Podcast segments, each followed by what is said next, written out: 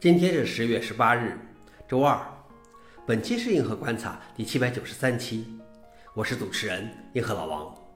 今天的观察如下：第一条，FFmpeg 是第一个干掉专有竞争软件的大规模开源软件。第二条，伊犁创上运行的 Windows 九五发布新版本。第三条，比特币网络花了一个半小时才产生了一个区块。下面第一条。FFmpeg 是第一个干掉专有竞争软件的大规模开源软件。FFmpeg 被描述为多媒体的瑞士军刀，它集成了数百个视频、音频和图像解码器和编码器、多路复印器和解复印器、过滤器和设备。FFmpeg 是第一个在其细分市场上完全消除了专有软件的大规模 FOSS 项目之一。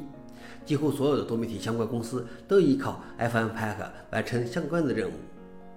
在多媒体方面，FFmpeg 几乎是所有问题的解决方案。如果它不是，你更有可能去修补 FMPEG 而不是开发新的东西。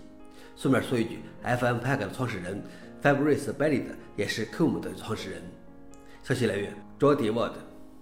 老王点评：FMPEG 简直是垄断性的成功。说起这个来，我记得有几家公司被列入其耻辱榜。第二条是，以离创上运行的 Windows 95发布新版本。发布于二十七年前的 Windows 95虽然早已停止支持，但仍被一些人认为是微软创造的最伟大的产品之一。有爱好者使用以雷创开发了名为 Windows 95的复刻版应用，借助该框架，它可以在 Windows、macOS 和 Linux 上运行。该应用刚刚发布了最新版本3.1.1，得益于底层框架，以雷创从 V18 升级到 V21，它带来了一些重大变化，比如支持最新的 Chromium 106，支持深色模式等等。消息来源：GitHub。老黄点评：当年第一次见到 Windows 95，那种震撼是只用过 DOS 和 Windows 3.1的我不能想象的。最后一条是，比特币网络花了一个半小时才产生了一个区块。